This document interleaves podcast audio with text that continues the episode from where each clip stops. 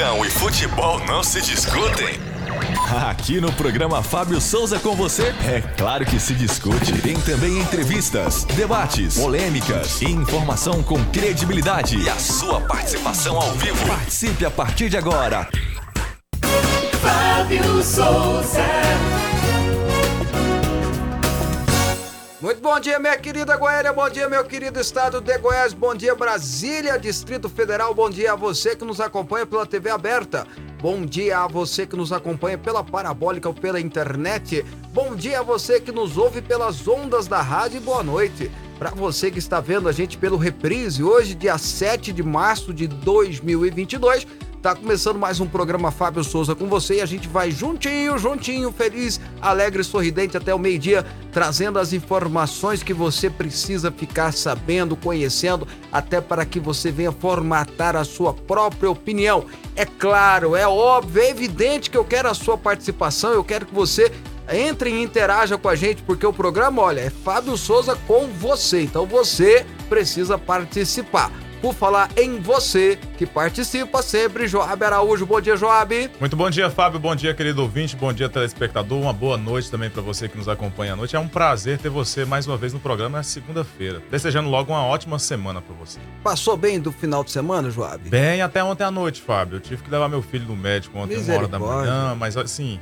Eu tô feliz porque a gente tem como resolver essas questões. Ah, e ele tá bem? Tá lá no médico agora. Daqui eu vou sair para lá, mas eu creio que vai dar tudo certo. Certamente, se Deus quiser, tá bom?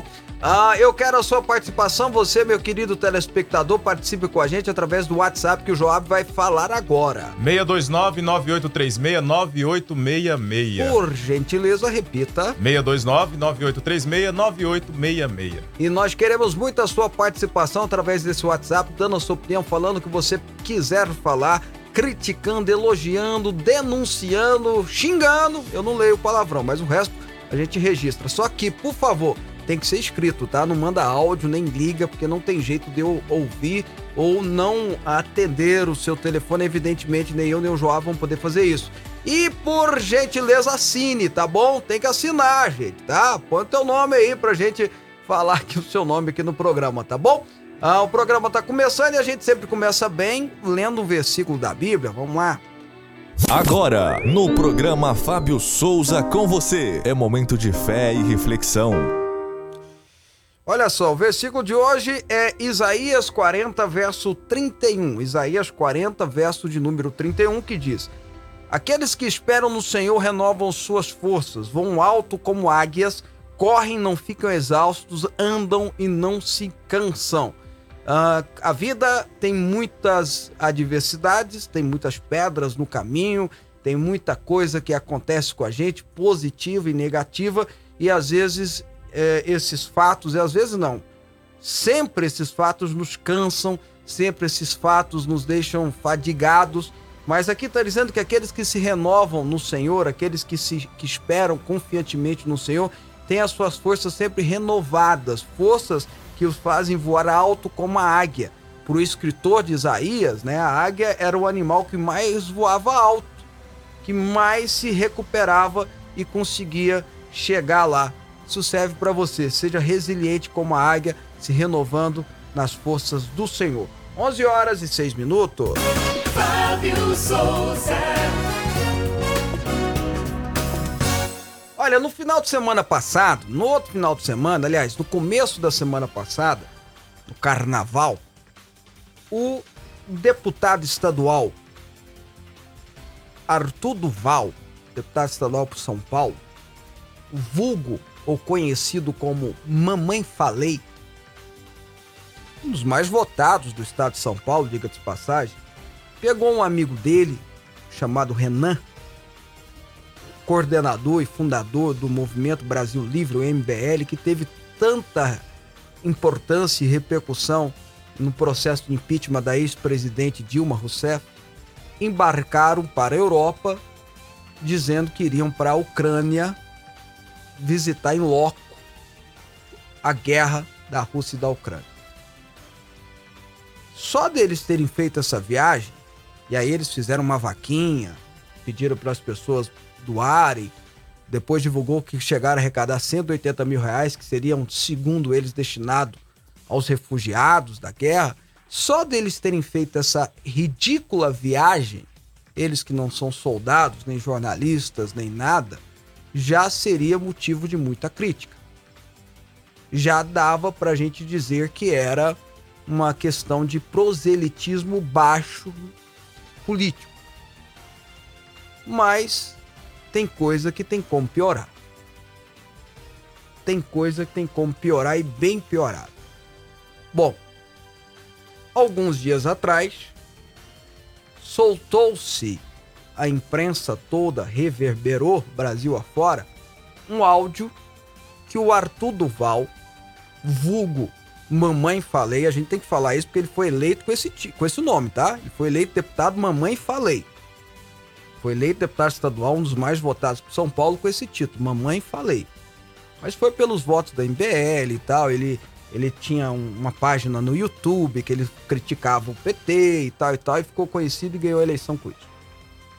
Mas surgiu esse áudio na qual ele menciona como é que estava o trabalho dele lá.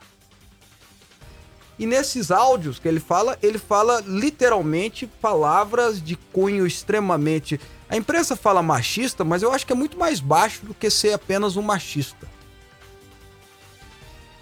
Então ele vai falando, por exemplo, das, das mulheres nas filas de refugiados e ele faz uma comparação com a fila das baladas de São Paulo. Nem na balada mais top, nas palavras dele, as baladas mais tops de São Paulo não se compara com as mulheres da fila de refugiados, saindo, fugindo da Ucrânia, debaixo de bomba e tal. E aí ele fala, é, falando da beleza dessas mulheres. E aí ele usa uma expressão que elas que é fácil de pegá-las porque elas seriam pobres. E elas olham, segundo ele, elas olham. E aí ele usou outras expressões sobre as, as policiais ucranianas que eu jamais teria a mínima coragem de repeti-las aqui, porque eu sei que é, é, é o programa que é um programa respeitado. Ele joga esse áudio no grupo de amigos deles e o trem foi tão nojento que os próprios amigos não, não suportaram, porque eles divulgaram, foram eles que soltaram. Você vê que nem amigo ele tem. E esse homem começou a viver um inferno astral, como diria a Xuxa, né? Naquelas palavras antigas dela. Porque nós já temos seis pedidos de cassação do seu mandato. Nós já temos deputados estaduais de várias, de São Paulo, no caso, de várias matizes, dizendo que vão querer a cassação do mandato dele. Ele que era pré-candidato a governador com apoio do Sérgio Moro, perdeu o apoio do Sérgio Moro. E o Podemos, que é o partido dele, já pediu a expulsão dele, vai expulsá-lo. Ele, ele anunciou que vai desfiliar. Então, é, tá vivendo um, um inferno astral. E merecido o inferno astral. Ele volta, né? O mais engraçado, o mais o mais absurdamente insuportável é que quando ele volta, ele chega no Brasil, a imprensa tá toda lá na porta do aeroporto querendo ouvir a declaração dele. E ele fala, olha só, ele lamenta profundamente, né? Porque segundo ele foram é, declarações que ele soltou, mas aqui nós tínhamos que entender porque ele é um jovem, um jovem, segundo ele, ele é um jovem que estava lá na Ucrânia, mas ele falou besteira, até ele considerava machista as falas dele. Pô, primeiro vamos lá, né? Não é o fato de ser jovem que permite que você veja as mulheres e mulheres na situação que estão lá, que é mulheres fugindo de guerra, da guerra, como se fosse objeto. E segundo, 35 anos não é jovem nem aqui, nem na China. Nem no Afeganistão, nem na Ucrânia. Já é um homem adulto totalmente ciente das suas, da, das suas dificuldades, das suas, das suas, dos seus predicados e totalmente consciente para se responsabilizar pelo que fala, faz e pensa e age, etc. 35 anos é homem, homem barbado. E já é homem há muito tempo. Mesmo que tivesse 18, 19, 20 anos, poxa, um cara bem educado, bem criado, um rapazinho de 19, 20 anos, 21 anos, esse sim jovem, não falaria uma asneira dessa. Depois dizendo que depois que a guerra acabar, quer voltar lá para fazer o seu, a sua turnê, sabe lá do quê? E, e, e, e, disse que as mulheres olhavam para ele, estavam olhando para ele, desejando ele. Até parece que mulheres em situação de guerra, que estão fugindo de bombardeios, muitas delas carregando o filho nas costas, com mala, que é a única coisa que sobrou da vida dela, com pouco dinheiro no bolso, ou mesmo as jovens, as, as adolescentes, as moças, tudo fugindo, morrendo de medo de serem abusadas. Porque em guerra as mulheres são abusadas, vão olhar para um rapazinho de, de, de, de São Paulo. Aí quando ele volta, eles assim, não, é porque as mulheres de São Paulo não são igual as de lá. E o que mais me chama a atenção é que esse rapaz é deputado, gente. Esse rapaz é deputado e ele foi eleito na onda da internet. Quando todo mundo fica votando no youtuber. E agora, além do youtuber, vai, ser, vai ter o TikToker. E elegeu-se porque ele sabia falar bonito no youtuber, fazia discurso bonito no youtuber, brigava no YouTube, então vamos votar nesse cara. E olha a meleca que ele é. Olha a cabeça desse cara. Eu vou repetir. Só de ter ido para a guerra na Ucrânia para tentar ganhar um proselitismo político em cima disso já seria nojento. Mas ele conseguiu piorar e bem piorado que já era ruim. Com essa fala dele totalmente sexista, totalmente nojenta, asquerosa. E assim, eu, ele, ele, ele vai pagar, porque eu imagino eu que nem candidato ele será esse ano. Né? Acho que a carreira política dele, imagino eu, que foi enterrada. Né? Então, ele vai pagar, vai pagar com o mandato dele, vai pagar, se não for caçado, porque falta poucos meses para acabar, falta de um ano para acabar o mandato dele, mas ele deve perder a eleição se for disputar, se é que vai disputar para reeleição. O governador já não vai mais. Se é que vai disputar para reeleição, então a carreira política dele já acabou. A minha, o meu conselho é para a senhora e para o senhor que está me vendo. Sobretudo quem me vê na TV aberta, aqui de Goiânia, de Goiás, você de Brasília, que vão votar agora nos deputados estaduais e deputados federais, não eleja alguém por causa da internet. Que faz vídeo criticando alguém, falando alguma coisa. Olha, olha a meleca que deu. Pra não falar outra expressão. Conheço a história do cara.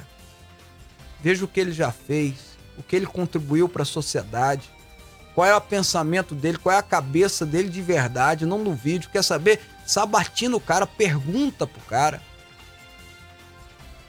Deputado federal, deputado estadual e senador, mas senador é só um voto. Só uma pessoa, aliás. É tão importante quanto o governador e o presidente que você vai votar. Até porque sem os deputados federais, o presidente não faz nada. Até porque sem os deputados estaduais, o governador não faz nada. Então não adianta nada você escolher o governador da, do seu coração e os deputados estaduais serem de outra, outra alçada ou a mesma coisa a nível federal. Porque tem um, um, uma barreira aí que muitas vezes é intransponível. Não escolha alguém por causa de vídeo da internet. Olha a meleca que deu. Não presta, não funciona, não resolve o problema.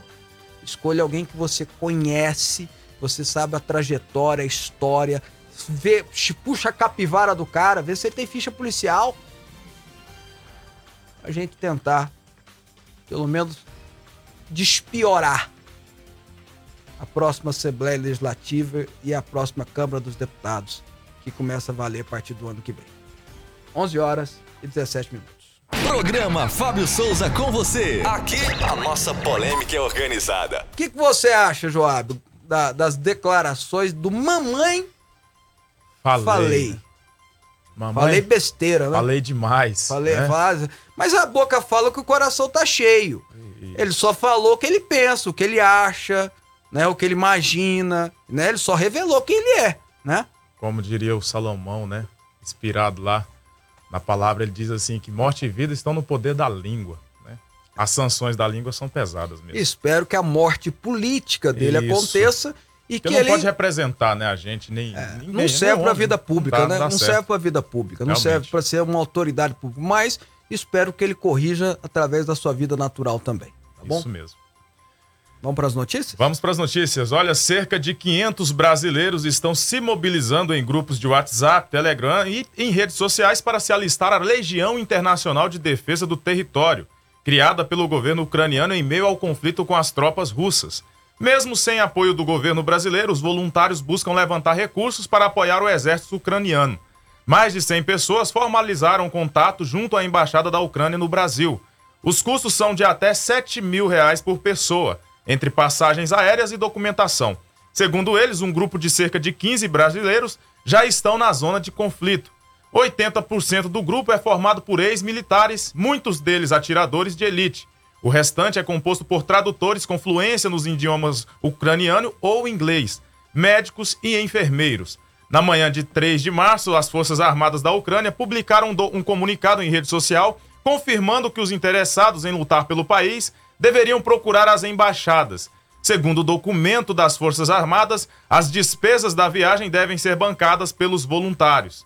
Mas o comunicado também diz, aspas, apoio integral garantido. O interessado deve portar documentos como passaporte. Os representantes das embaixadas ucranianas e o comando das Forças de Defesa Territorial vão providenciar ajuda na rota, diz o comunicado. Ao chegar no ponto combinado, é necessário assinar um contrato. Ô, ô Joab, você top lá na Ucrânia, defender a Ucrânia contra a investida russa? Não. Não. Não, Ok. Eu quero saber de você. Eu não vou fazer nenhum comentário, não, porque a pessoa que quer ir, ela vai por, livre, por né? conta própria, por livre. Me parece que, é, pelo que a gente leu, 80% da informação aí, que é do site da UOL, né? 80% desses 500 brasileiros são de serviço militar, já passaram por serviço militar e querem ir porque não viram guerra. Provavelmente, se Deus quiser, nunca vão ver aqui no Brasil também, a não ser a guerra que a gente vê é todo dia ali na- nas favelas, né, do Rio de Janeiro e nas fronteiras aqui contra o tráfico. Fora isso, nunca viram, nunca participaram de guerra, tão doido pra dar tiro. Eu sempre falo isso com o exército, o cara sai do exército, tá doido pra dar tiro. A gente precisava até aproveitá-lo mais aqui no Brasil, né, nesses confrontos fronteiristas que nós temos aqui com o tráfico de drogas, por exemplo. Mas enfim, ele tá aí, não quero nem entrar nesse comentário, mas eu quero saber da turma que tá em casa, nosso telespectador, se ele toparia ir pra guerra. Se ele toparia ir lá defender a Ucrânia, você teria ah, essa coragem? Você gostaria de participar? É uma, é uma, uma pergunta, né? Vamos ver se você toparia participar dessa guerra. Você aí de casa, alô, você de casa. Se é para defender, tem muita criança sofrendo, muita família sofrendo. Eu confesso para você, Joab, que para ir para batalha e para ir para guerra eu não iria não. Se fosse aqui no Brasil, uma outra história. Aí eu Sim, defenderia sim, é minha diferente. casa, minha família, defenderia minha nação com- e pegaria armas para defender minha nação. Tô sendo muito sincero. Mas lá eu não. Mas eu gostaria, e aí é um desejo meu da minha esposa, de fazer trabalho voluntário somente com esses refugiados, sabe? E- e isso eu tenho vontade, né? Isso eu tenho muita vontade. Aliás, é um sonho antigo meu da minha esposa de termos um, um projeto social para atender esse tipo de gente no, no mundo todo, né? Que é muito Que já é importante fundado. também, né? É, é, que inclusive já fundamos esse projeto, mas ainda não temos essa condição. Mas a, a- veja que, que eu teria essa vontade de ajudar os refugiados, de levar a minha mulher médica, ser médica, atender. Agora, ir para a guerra com arma, tirar, eu faria isso aqui no meu país. Agora eu quero saber do pessoal. Pessoal de casa, você de casa participaria? Sim ou não? Manda o seu WhatsApp através do. 629-9836-9866. Repete de novo aí, vai. 629-9836-9866. Olha só, e o, o Igor de Jaraguá, que tá mandando um abraço pra gente aqui. Jaraguá, você sabe que é a capital do Igor. abacaxi e do, da calça jeans, né? Isso. O abacaxi mais gostoso do Brasil é Jaraguá. Ah, ele disse que topa ir pra guerra na hora. Foi Ok? rápido em responder também. Boa guerra pra você, amigão. Vamos lá. Próximo aí, vai. O governo federal do Brasil anunciou que enviará um avião até a Polônia para resgatar os brasileiros que fugiram da Ucrânia. A aeronave da Força Aérea Brasileira parte hoje de Brasília às 15 horas. E além de repatriar os cidadãos, também enviará uma doação humanitária, humanitária com 11,6 toneladas de medicamentos, alimentos e itens de necessidade básica. A ação acontece de forma integrada entre o Ministério da Defesa, das Relações Exteriores e da Saúde. O pouso na capital polonesa está previsto para a próxima quarta-feira, dia 9, e os repatriados devem chegar ao Brasil na quinta-feira, dia 10. Na semana passada, um trem providenciado pela embaixada brasileira retirou alguns brasileiros de Kiev, na Ucrânia, e levou-os para a fronteira. É, eu já andei nesse avião, o KC-390, né? É isso? Deixa Eles eu só pegar. aí é, mas é o, é o KC-390. Eu já andei até a convite do presidente, eu andei uma vez. E é um avião, assim, gigantesco. Cabe tanques lá dentro, cabe...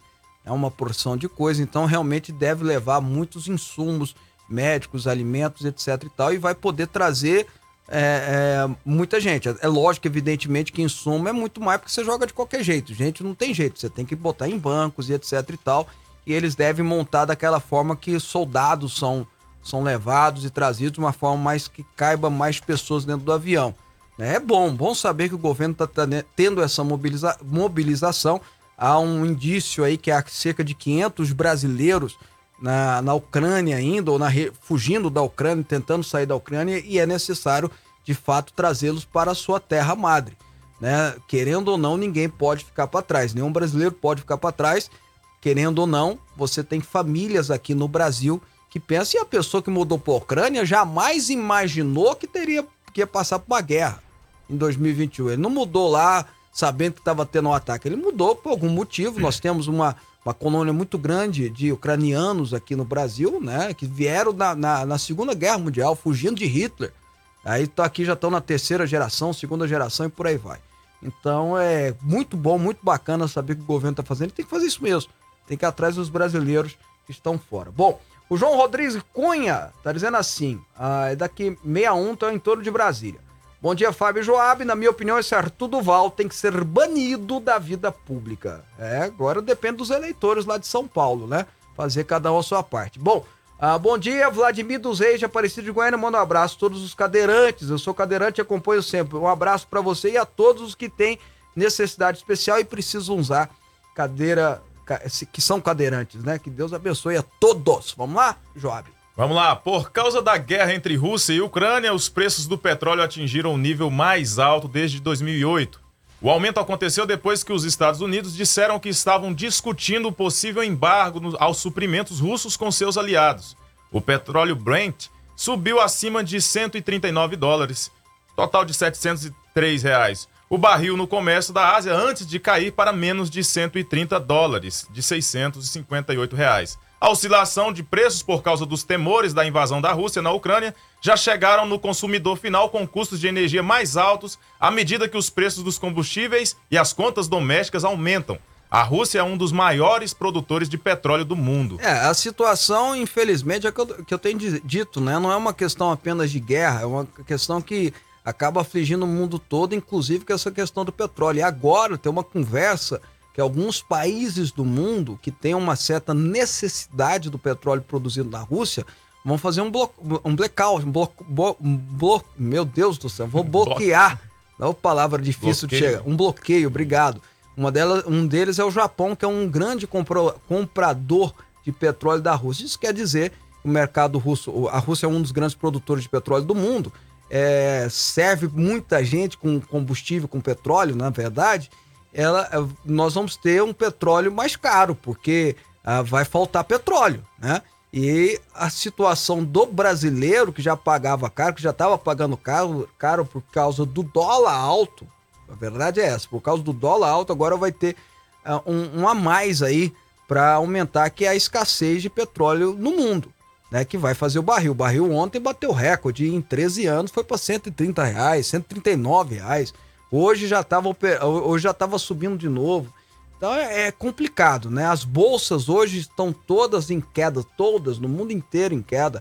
As bolsas asiáticas fecharam todas em queda. A brasileira começou em queda, as, as europeias, enfim, a situação econômica tende a piorar. Agora tem um lado bom, se é que pode dizer assim, é que os investidores vão começar a procurar investidores externos podem começar a procurar lugares onde há uma segurança bancária maior para fazer investimentos, que é o caso do Brasil, que a gente não pode, o Brasil tem esse, esse sistema de segurança bancário mais forte e trazendo o dólar para cá é muito bom para a economia brasileira.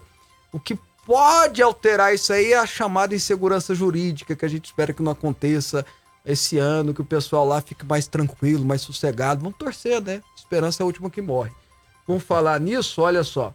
Ah, o, o Saulo Duarte, também do entorno de Brasília, tá dizendo assim: onde chegamos, hein? O STF conivente com corrupto, ex-presidente, ex-presidente Lula condenado, presidiário candidato a presidente da República, deputado Mamãe Falei, falando muita besteira, justificando, dizendo que é jovem, aos 35 anos, hein? Resumindo, falta de ética e moral na política brasileira. Como diria Boris Casoy, isso é uma vergonha. Diria não, ele ainda diz, né? Ele não morreu, né? Abraço, Saulo. Obrigado pela sua participação. Bom dia, Fábio. Meu nome é Rosemary Pacheco. Sobre os que querem ir pra guerra, eles estão empolgados porque não foram convocados. Se tivesse sido, estavam pedindo pra mamãe fazer vídeo pedindo socorro, que não queriam cada. Que não queriam ir. Cada coisa. Espero não precisar pedir socorro pro governo brasileiro voltar pra terra amada. Tá bom. Mais um aqui participando, depois a gente continua com as notícias. Deus lei. Não ia lá na guerra, não. Penso igual você. Defenderia a minha pátria, mas ajudaria com ajudas sociais. É o Tiozil de Piracanjuba. Acho que é o vereador Tiozil, né? Um abraço, vereador. Um grande abraço para você aqui. E por último, o Jair tá dizendo aqui que no Brasil já tem guerra demais. Eu não iria, não. Tá bom, tá explicado. É isso aí. O ministro do Trabalho e Previdência, Onyx Lorenzoni, estará em Goiânia nesta segunda-feira para apresentar a prefeitos goianos o Programa Nacional de Serviço Civil Voluntário. O evento será no Teatro Goiânia às 15 horas. Segundo o presidente da Associação Goiânia de Municípios, a AGM Carlão da Fox, a agenda foi organizada a pedido do ministro.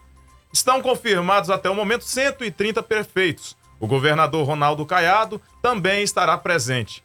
O Serviço Civil Voluntário foi instituído pelo governo federal via medida provisória no fim de janeiro sobre o, sob o discurso de amenizar os impactos causados pela pandemia de Covid-19 no mercado de trabalho. O programa consiste na contratação pelas prefeituras de jovens e pessoas acima de 50 anos em regime de meio turno, pagando uma bolsa e transporte. No outro turno, o beneficiado precisa fazer cursos de qualificação. De acordo com a proposta do governo federal, os municípios que optarem por participar do programa ficarão responsáveis pelo pagamento da bolsa, enquanto os cursos serão ofertados pelos Serviços Nacionais de Aprendizagem e pelo SEBRAE. O programa deve valer até 31 de dezembro de 2022. É, o ministro Ônicos Lorenzoni é um amigo querido meu, inclusive, foi meu colega lá na Câmara dos Deputados. Ele é uma das pessoas mais competentes que tem é, no governo. Tanto é que virou um coringa, né? Já passou por três ministérios. Deve ser candidato a governador do Rio Grande do Sul.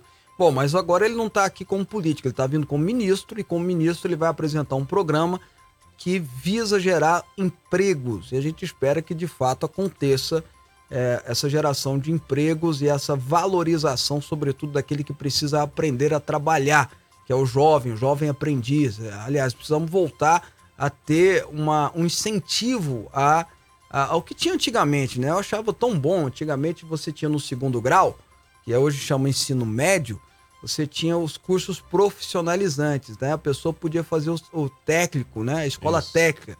Tinha o, o científico e tinha o técnico ele podia fazer o técnico. Hoje parece que abriram mão disso e, e acaba que muito jovem sai do segundo grau, ele não consegue entrar na faculdade, ou não pode entrar, não quer e não pode entrar na faculdade porque está trabalhando, tem que ajudar em casa, tem outros problemas, e ele acaba não tendo uma profissão. Se tivesse essa profissionalização, que eu acho fundamental e importante, é, é, esse jovem poderia ter sim já um emprego, né? Sair numa condição do emprego. Então eu acho que todo todo intento nesse sentido de profissionalizar, sobretudo a moçada, é bem-vindo. Bom, a, o Divino tá dizendo assim: a imprensa marrom tá falando que ele é apoiador do Bolsonaro. Acho que tá falando do Mamãe Falei, né? Sendo que o partido dele, exatamente, lançou o Sérgio Moro. E aí tá dizendo que pra guerra não ia, não. Tá bom, tá registrado aqui. O Denis Rodrigues tá dizendo assim: boa tarde, meus queridos, ótimo programa, mas eu não iria pra guerra, não. Não deixaria esposa e filha aqui para lutar lá na Ucrânia. Tá bom, tá registrada aqui a participação do Denis. Ah, bom dia, caríssimo Fábio. Ser voluntário para lutar na guerra não é para amadores, não faz parte da população do Brasil tal vocação. É o Ademar Vasconcelos de Brasília e por fim, bom dia, Fábio Joab. Eu, Francisco Bezerra, do Tremendão, não ia para guerra ah, porque sou brasileiro. O que vai dar para desconfiar que vão furtar armas. Não, não entendi, não entendi. Você entendeu que você riu? Você deve ter Eu entendido. entendi, porque eles vão lá pra roubar armas, né? De acordo com ele aí, tá falando que assim, o Brasil vai lá catar as armas do povo. Não, não é assim também, não. Não Tá fale assim, isso. não. Não, não, tô Ah, só mencionando a participação. A, a, Espero que eu esteja redondamente errado. a, a Tânia, de Goiânia, esse deputado é a escória da política e do sexo masculino. Tá bom. Tá falando do mamãe falei. Ainda ganha, ainda ganha eleição usando a mãe ainda por cima. Que vergonha, meu É. a Deus. do sorte é que ele não falou que ele tem problema mental agora, depois que ele falou isso, né? Como todo mundo dá essa desculpa. Boa notícia. Vamos pra notícia, aliás. Boa notícia não. Vamos pra notícia. Um jogo do campeonato mexicano terminou este sábado com cenas de violência e pancadaria. Torcedores do Atlas e do Quer... Vamos lá, Querétaro invadiram o gramado do estádio de La Corregi... Corregidor... Corrigidora. Foi igual Lá, corregedora. Lá, corregedora. Aos 15 minutos do segundo tempo, quando o placar era de 1 a 0 para o Atlas. Ah, Logo após a briga no estádio do, Quereba- do Queretaro, alguns sites de língua espanhola publicaram que houve de 15 a 17 mortes na briga. No entanto, nenhuma autoridade confirmou qualquer óbito até o momento. Devido a toda a confusão gerada, a partida não teve condições de continuar e foi suspensa. Além disso, a organização decidiu suspender todas as partidas deste domingo, 6 no México. Olha, é- é, tem uma série da Netflix chamada Vikings, que ela mostra como é que funcionavam os bárbaros, né? Os vikings, como é que eles lutavam. E eles, eles tinham a família deles, eles cuidavam de suas famílias, das suas casas, mas quando eles iam pra guerra, quando eles iam pra guerra, eles iam pra guerra é, de forma bárbara, de matar as pessoas, assim, de uma atrocidade terrível e tal. Eles eram conhecidos assim. As cenas que aconteceram lá no México, e não foi de qualquer jogo, foi de primeira é, Série A deles. É, a gente, eu não posso nem falar que a gente já viu aqui no Brasil, que a gente já viu no Brasil tem. Ontem mesmo teve lá no, em Belo Horizonte, uma pessoa morreu. Essas brigas de torcida. Mas a selvageria. E teve uma em Curitiba uma vez, não sei se vocês lembram, arrancavam os bancos, jogavam e tal. Mas com tantas mortes, que eles estão falando de mais de 26 mortes, né? Não, 15 a 17 15 a mortes. 17 mortes. É uma ce- a cena assim da pessoa caída no chão e chutando a cabeça. Pai, eu vi uma cena, não sei se vocês viram, um pai correndo com as duas crianças na mão, as duas crianças com a camisa do Atlas torcendo. O Atlas, Atlas é um dos principais times do México. E eles correndo desesperados no meio do campo. Eles saíram correndo no meio do campo. Porque eu acho que o pai viu a briga e falou: "Pô, eu tenho que atravessar pra lá, porque lá tá mais. E pai, fica num, num- num meio de uma guerra dessa, numa batalha campal dessa. Enfim, espero que as autoridades mexicanas tomem as providências. E aqui no Brasil, então, gente, olha, sabe como que acabou com os, os Gullivers? É Gullivers que falava? Hooligans, obrigado, Hooligans. Gullivers é outra coisa, né? Hooligans, que acabaram lá, que, que torciam lá pro Manchester, né, e tal, na Inglaterra, sabe como que acabaram? Eles ainda existe, mas acabou com a violência que eles tinham, que era uma coisa campal. Torcida. Simples, a, a, a câmera filmava o cara. Pegou o cara batendo, o cara era condenado. Ele ficava mais de ano, ou fica até hoje, mais de ano sem poder ir no jogo. Mas como é que você sabe, Fábio? Ele tem que se apresentar na delegacia quando tem jogo. Ele tem que ir lá pra delegacia, Ficar lá ficar no- lá. no decorrer do jogo tem- até to- Senão ele vai pra cadeia. Nunca mais teve briga. Nunca mais teve briga. Você pode ver que lá na Inglaterra, que era briga campal como essa, fez- virou até filme, nunca mais teve briga. Quer resolver o problema? Põe o cara pra, pra ficar sem assistir o jogo. Educa, né? Tá? Ah, aqui tá dizendo aqui, deixa eu ver, o Cleison. Olha, o Onyx Loizano é muito competente para fazer caixa 2. Porque será todos os programas sociais do governo Bolsonaro termina no fim de 2022. Ele, segundo ele, é uma clara compra de voto. Quem quiser continuar a ter benefício social tem que votar nele. Eu acho que acaba em 2022 porque o mandato dele acaba em 2022, né? Como todos os mandatos. O programa social do Caiado vai acabar em 2022. Se ele for renovado, né, continua. Falar que programa social é usado politicamente, gente, é lógico, é evidente. Todo político faz política. Isso é bobagem a gente achar que, que é diferente. Não será diferente. Do- da questão do Caixa 2 do Ônibus Lorizona é porque ele confessou aquele negócio do. é, do Joesley Batista e tal, né? Ter recebido o Caixa 2 e foi lá e, diga-se passagem, o processo dele é, já foi resolvido, né? Mas tá bom, tá registrado aqui, tá bom? Nós vamos pro intervalo, depois do intervalo, eu e o, o meu amigo Joab vamos conversar com o analista militar, coronel reformado Alessandro Visa, Visaca- Visacro. Opa, falei certo, né? Alessandro Visacro. E um minutinho a gente volta para falar um pouquinho sobre guerra e eu quero fazer umas perguntinhas sobre o Exército Brasileiro para ele também. Um minuto a gente volta. Entrevista, política, futebol. Fábio Souza. Você está ouvindo Rádio Aliança M1090 e Fonte FM Digital. Religião e política não se misturam? Uma boa pergunta que merece uma resposta ainda melhor. Fábio Souza lança pela editora Vida o seu mais novo livro, A Bíblia, o Cristão e a Política. Nesse livro ímpar, Fábio Souza desenvolve sua pesquisa e apresenta o seu conhecimento prático de como essas e outras questões se relacionam com as Sagradas. A Bíblia, o Cristão e a Política, escrito por quem tem experiência e entende do assunto. Adquira já o seu pelo site fabiosouza.com.br ou nas melhores livrarias. Fonte FM. Culto Start 300. Profissionais de sucesso. É nesta segunda-feira, 7 de março, às 19h30, na sede da Igreja Fonte da Vida Goiânia, com a administração do apóstolo César Augusto. Culto Start 300. Venha receber uma unção de prosperidade e portas abertas na sua vida profissional. Culto Start 300. Profissionais de sucesso. Segunda-feira, às 19h30, na sede da Igreja Fonte da Vida Goiânia, Quinta Radial, em frente ao campo do Goiás. Disque Oração 4007-2910. Rádio Aliança M1090 e Fonte FM Digital. Pensão em dobro para você.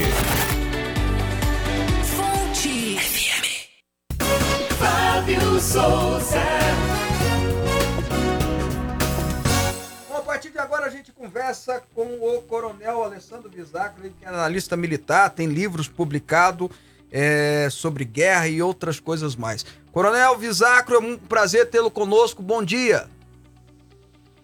Bom dia, Fábio. Agradeço o convite, é um prazer estar aqui com, com vocês para a gente falar um pouco sobre o conflito na Ucrânia. Bom, eu já vou começar a perguntar para o senhor, que é analista de guerra e conhece bem, eu que sou um pouco leigo no assunto, aliás, parece que a maioria das pessoas só entende guerra quando começa a ter guerra, quando começa a ter conflitos. E, e- mas quando a gente olha para quando, quando começou esse conflito, eu dizia até, eu pensava que a Rússia ia acabar com a guerra rapidinho, porque é o segundo maior exército do mundo, é, toda a força bélica dela ia conquistar a Ucrânia rapidinho. Nós já estamos no 12 segundo dia e não foi isso que aconteceu, porque a população ucraniana está revidando. Por que, que aconteceu isso e por que, que a Rússia não, subjugou logo o inimigo? Fábio, é, existe uma narrativa que tem se tornado parte da narrativa dominante de que o desempenho russo tem sido aquém do esperado. Mas nós estamos agora no décimo, décimo primeiro dia de conflito. Então ainda é relativamente cedo para a gente dizer que essa campanha não foi rápida. É, se a gente pegar, por exemplo, a Guerra do Golfo de 91, os Estados Unidos subjugou as forças iraquianas no Kuwait em 100 horas. Só que antes, houve mais de mês de bombardeio aéreo. Então, 11 dias ainda é, um, ainda é considerado um prazo relativamente curto.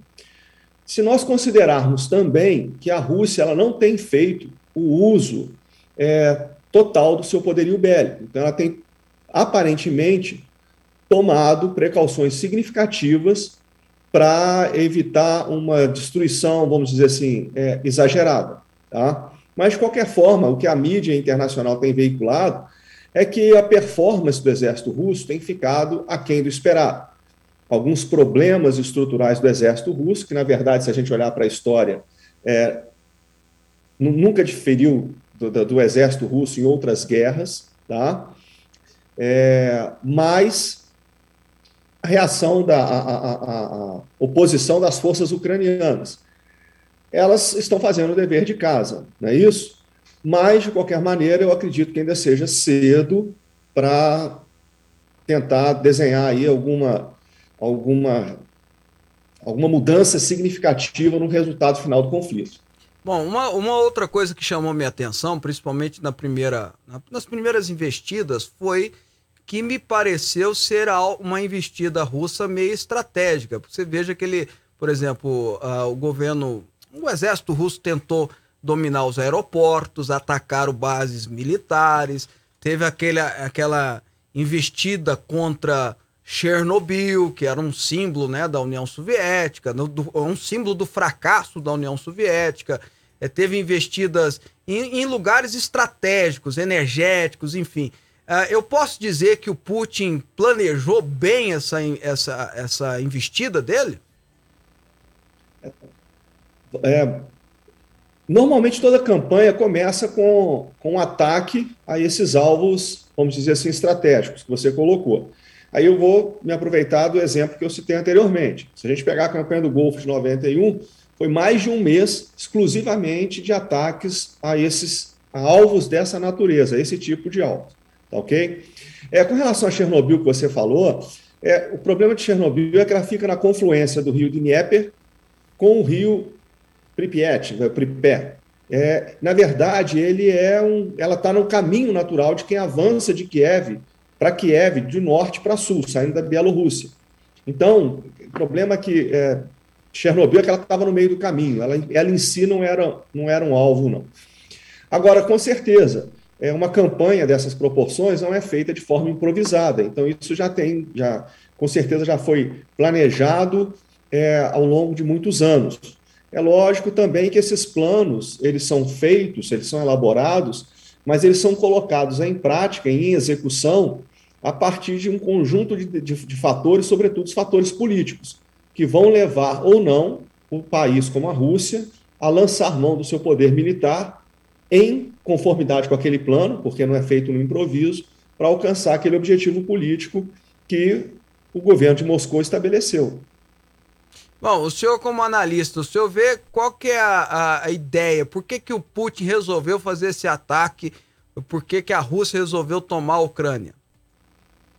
Vamos lá. Então a gente tem que entender que a guerra na Ucrânia ela não começa em 2000, em, no dia 24 de, de fevereiro, quando os tanques russos iniciam seu avanço. A gente tem que voltar um pouco no tempo. A gente tem que voltar lá no final da Guerra Fria.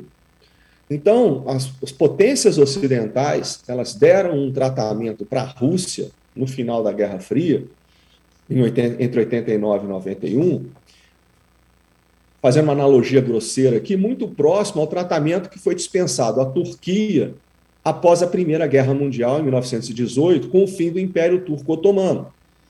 Então, o, o, de lá para cá, o Ocidente tem conduzido uma, uma diplomacia vamos dizer assim, muito negligente em relação à Rússia.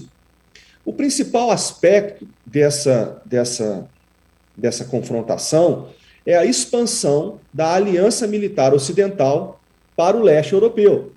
Então, isso começou em 97, a Guerra Fria termina em 91. Em 97, três países, incluindo a, a Polônia, é, se juntaram à OTAN entre 97 e 99 tem uma segunda expansão muito grande da OTAN para o leste europeu, incorporando nove países, dentre eles os três países bálticos, Letônia, Lituânia e Estônia, que também tem um significado muito importante para a Rússia.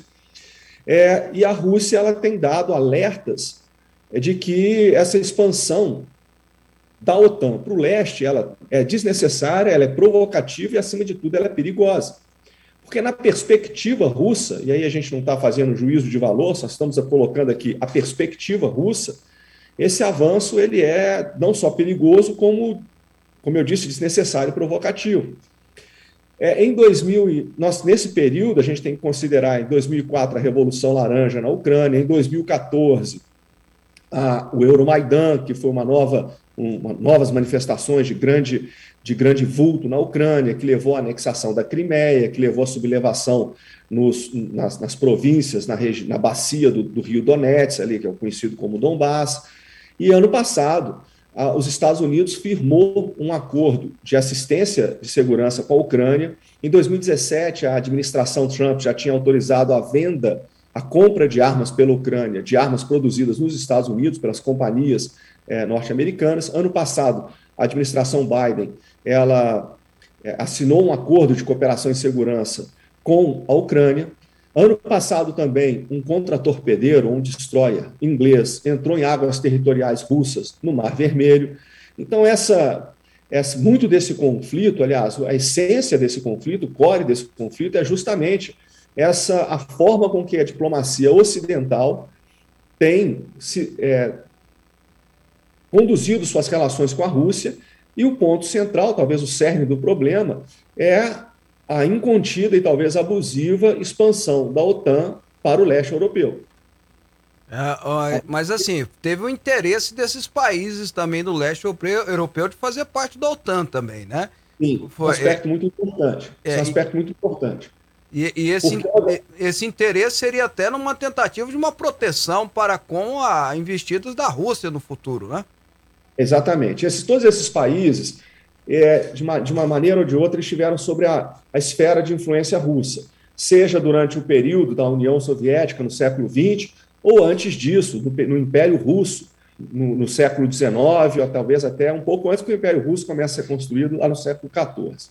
É, e realmente, esses países eles têm uma aversão muito grande, a, vamos colocar assim, a essa dominação russa, essa hegemonia russa sobre, sobre esses países. Então, esses países, naturalmente, eles afluem para a, para buscam a segurança nas instituições ocidentais. Isso também é natural. Só que o que a gente tem que entender é que, ao contrário do que muitos creem, a paz não é uma condição natural do ser humano. Isso, na verdade, é um grande mito.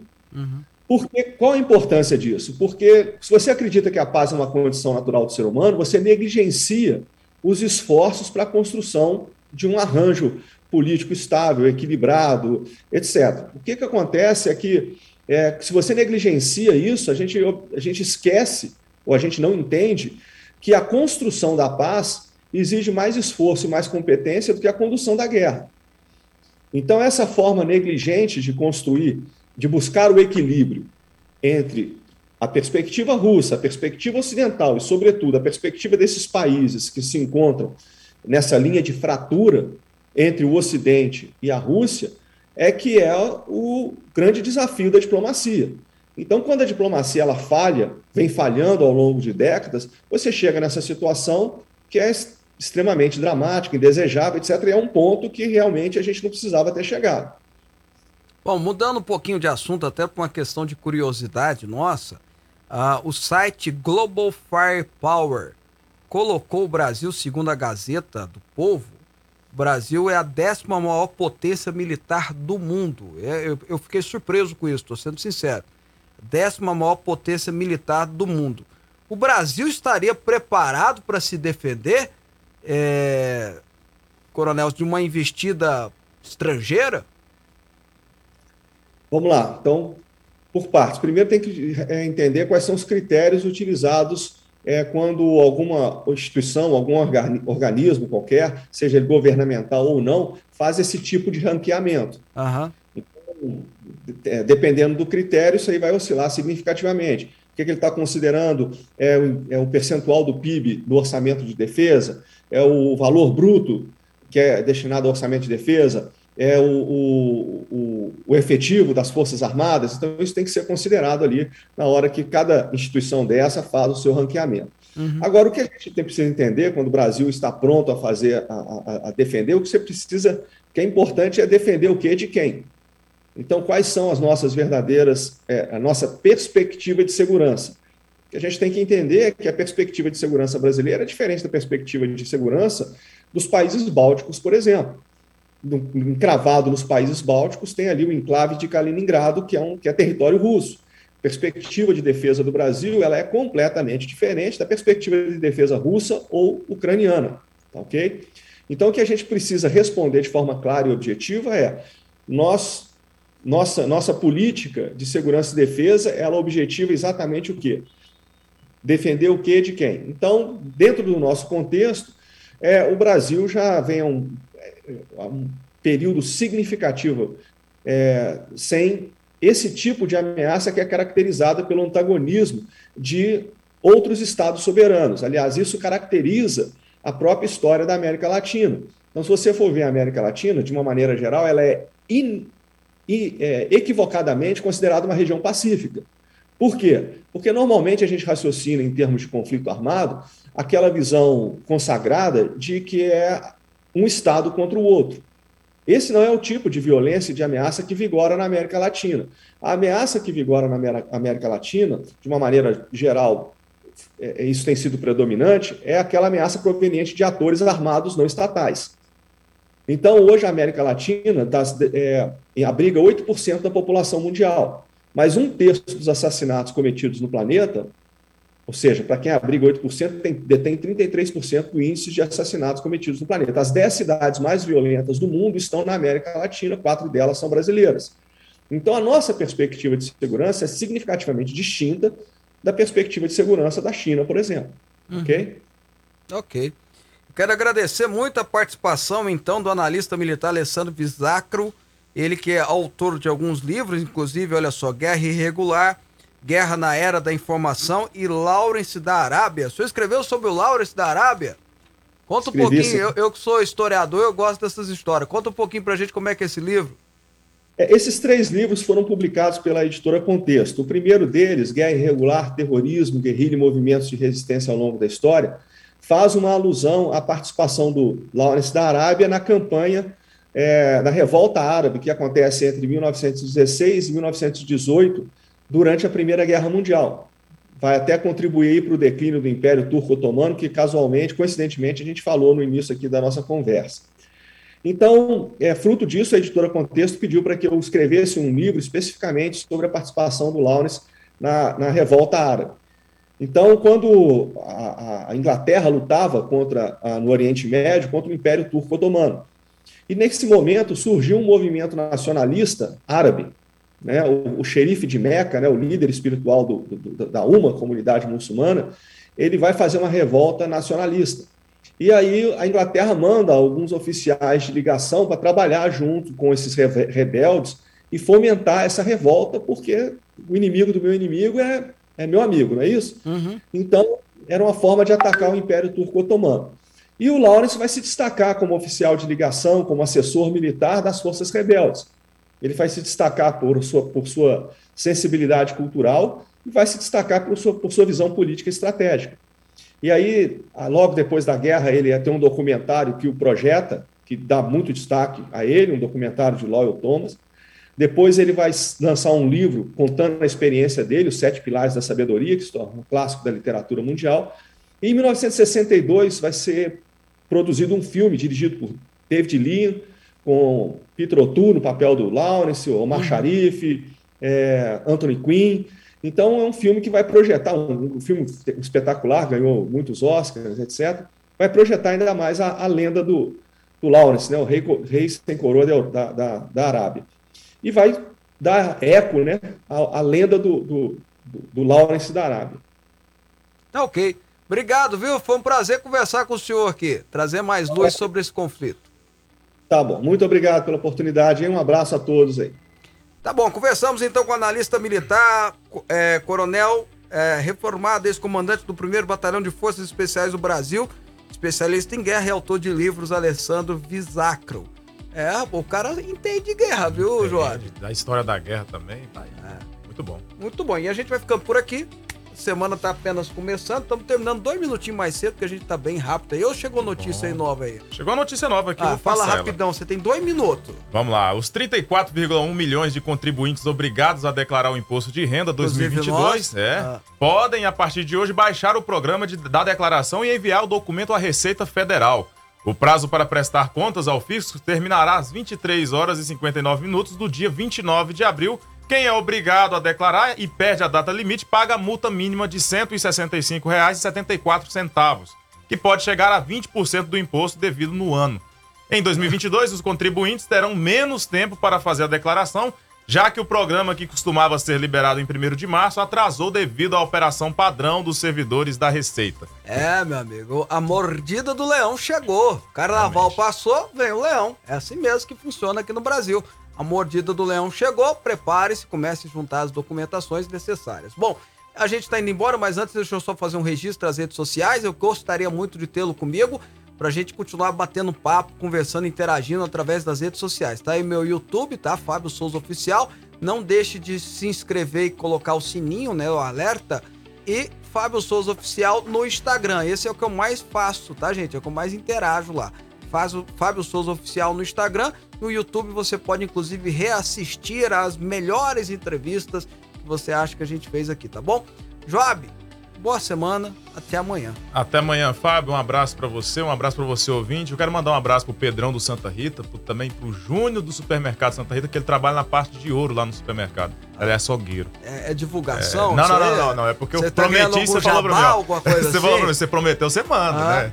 Um abraço Ah. pra você, um abraço pro Rui Cruz, Simone Cruz, que são vistos lá na sede da Fonte da Vida. Deixa eu perguntar, você ganha algum jabá com isso aí? ou não? Nada, né?